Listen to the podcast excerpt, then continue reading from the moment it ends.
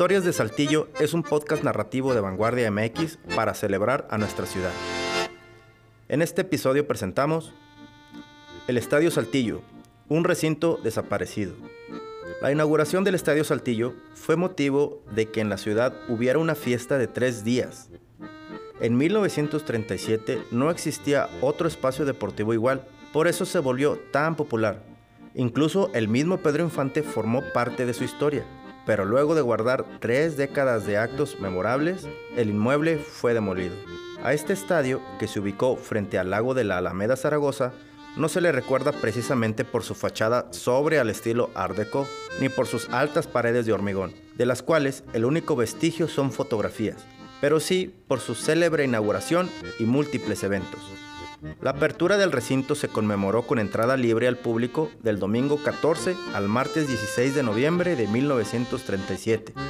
El gobernador de Coahuila, Jesús Valdés Sánchez, hizo la bandera nacional y marcó una nueva época para el deporte y el entretenimiento local. En la fiesta hubo desfile, tabla gimnástica con mil estudiantes de primaria y distintos bailes en los que participaron más de 200 alumnos de diversas escuelas. También se ofreció un concurso de salto de obstáculos a caballo y tres juegos de béisbol entre el agrario y alijadores. El béisbol se jugaba en llanos, pero la afición a este deporte era cada vez más. Entonces, el Estadio Saltillo surgió para cubrir la demanda deportiva del momento. En ese tiempo, los Pericos de Saltillo competían a nivel nacional y su sede era este estadio, donde también jugaban amateos.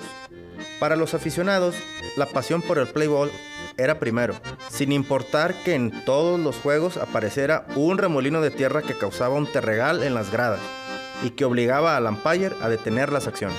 Aunque el béisbol era primordial, en el estadio también hubo encuentros de fútbol americano universitario entre instituciones como el Tecnológico de Saltillo, los Buitres de la Narro y el Ateneo Fuente, aunque los atletas lidiaban con el montículo enclavado a la mitad de la cancha. El Estadio Saltillo nunca le faltaron eventos para llenar su calendario. Uno de los más recordados por el alboroto que provocó fue la presentación de Pedro Infante en un acto a beneficio de la Cruz Roja.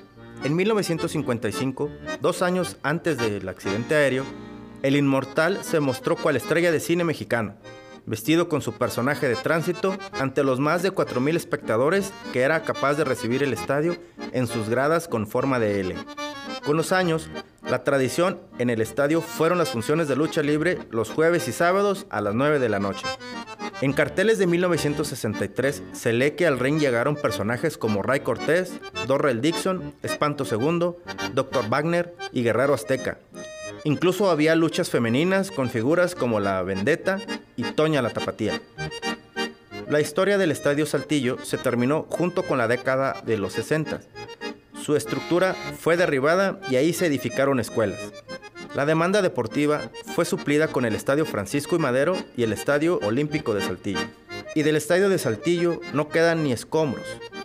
Tras más de 50 años desaparecido, el estadio solo vive en algunas fotos y en la memoria de quienes acudieron a alguno de los innumerables eventos. Esta historia fue investigada por Adrián Armendaris y narrada por Alejandro Guerrero. Producción de Ramiro Cárdenas Imagen del archivo municipal. Idea original de Carla Guadarrama, Adrián Armendares y César Gaitán.